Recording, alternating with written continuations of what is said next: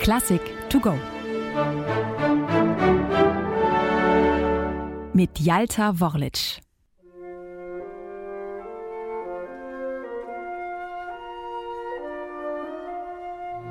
Ruhig und erhaben. Mit stolzem Bewusstsein entfaltet sich das Hauptthema des ersten Satzes von Sergei Prokofjews fünfter Sinfonie. Es ist der 13. Januar 1945. Noch tobt in Europa der Zweite Weltkrieg. In Moskau soll am Abend die Uraufführung der Sinfonie stattfinden unter der Leitung des Komponisten. Unmittelbar vor dem Konzert macht die Nachricht die Runde, dass die Rote Armee an der Westfront erfolgreich eine Großoffensive gestartet habe, mit dem Ziel, die deutschen Truppen bis an die Oder-Neiße-Linie zurückzudrängen. Entsprechend euphorisch ist die Stimmung im großen Saal des Moskauer Konservatoriums, als Prokofjew den Taktstock hebt. In der Ferne hört man noch das Artilleriefeuer.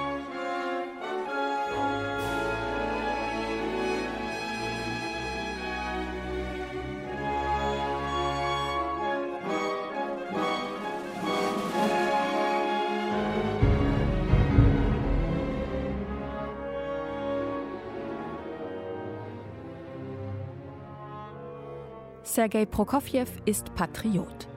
Als einer der wenigen Künstler ist er 1936 freiwillig in die Sowjetunion zurückgekehrt, sehr zum Unverständnis vieler seiner Kollegen. Man darf davon ausgehen, dass er die Brutalität des Stalin-Regimes damals wohl unterschätzt hat.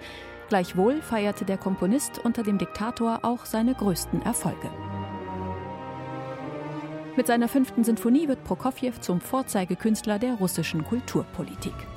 Denn wie er selbst sagt, in der fünften Sinfonie wollte ich den freien und glücklichen Menschen preisen, seine gewaltige Kraft, seinen Edelmut und seine geistige Lauterkeit. Damit liegt er ganz auf Kurs mit der künstlerischen Vorgabe des Regimes zu einem sozialistischen Realismus. Trotz ihrer ideologischen Programmatik zählt die Sinfonie zu Prokofjews bedeutendsten Werken. Während der erste Satz mit seinem heroischen Grundton wie ein Hymnus auf die Tapferkeit verstanden werden kann, könnte der zweite Satz, ein Scherzo, gut aus einer seiner Ballettmusiken stammen. Über einer motorischen Achtelkette entwickelt sich ein fröhlich freches Klarinettenthema, das Prokofjew im Verlauf des Satzes gekonnt variiert.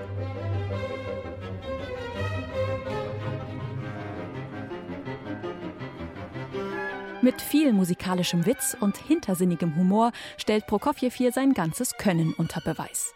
Dies müssen auch die Kritiker seiner Person und seiner Haltung als Künstler eingestehen.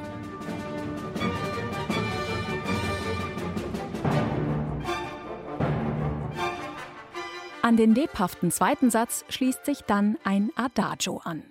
Es markiert den Ruhepol der rund 44 Minuten langen Sinfonie. Wie ein Pendel schwingt die Musik zu Beginn des Satzes geheimnisvoll im Raum ehe in den Holzbläsern ein lyrisches Thema anhebt, das sich an den begleitenden Triolen in den Streichern reibt.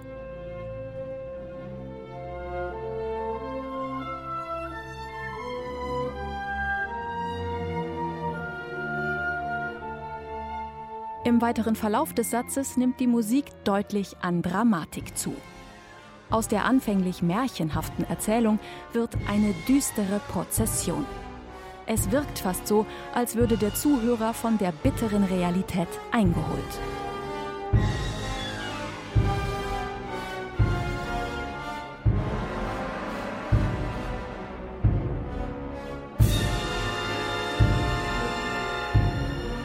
Die Musik schreit hier geradezu. Harte Akzente und Schläge auf die große Trommel entladen sich in einem dissonanten Akkord. Es ist der finstere Höhepunkt des Satzes.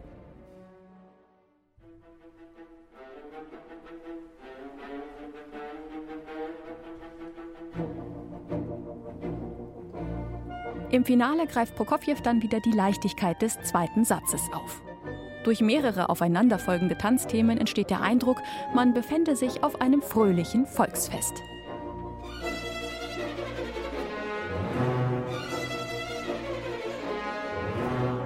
Mit hellen, lichten Klängen setzt Prokofjew hier einen bewussten Kontrast zur Dunkelheit des vorausgegangenen Satzes.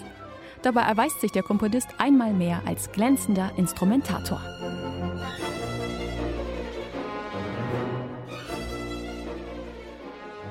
Gegen Ende des Satzes droht die Ausgelassenheit jedoch in groteske Raserei umzuschlagen. Unter reger Beteiligung des Schlagwerks und mit unheilverheißenden Dreiklängen in den Blechbläsern fragt man sich, wohin die Musik noch steuern soll. Doch ehe sich das Treiben gänzlich verliert, beendet Prokofjew das Geschehen mit einem gewaltigen Orchesterschlag. Und der markiert zugleich den Höhepunkt seiner sowjetischen Karriere.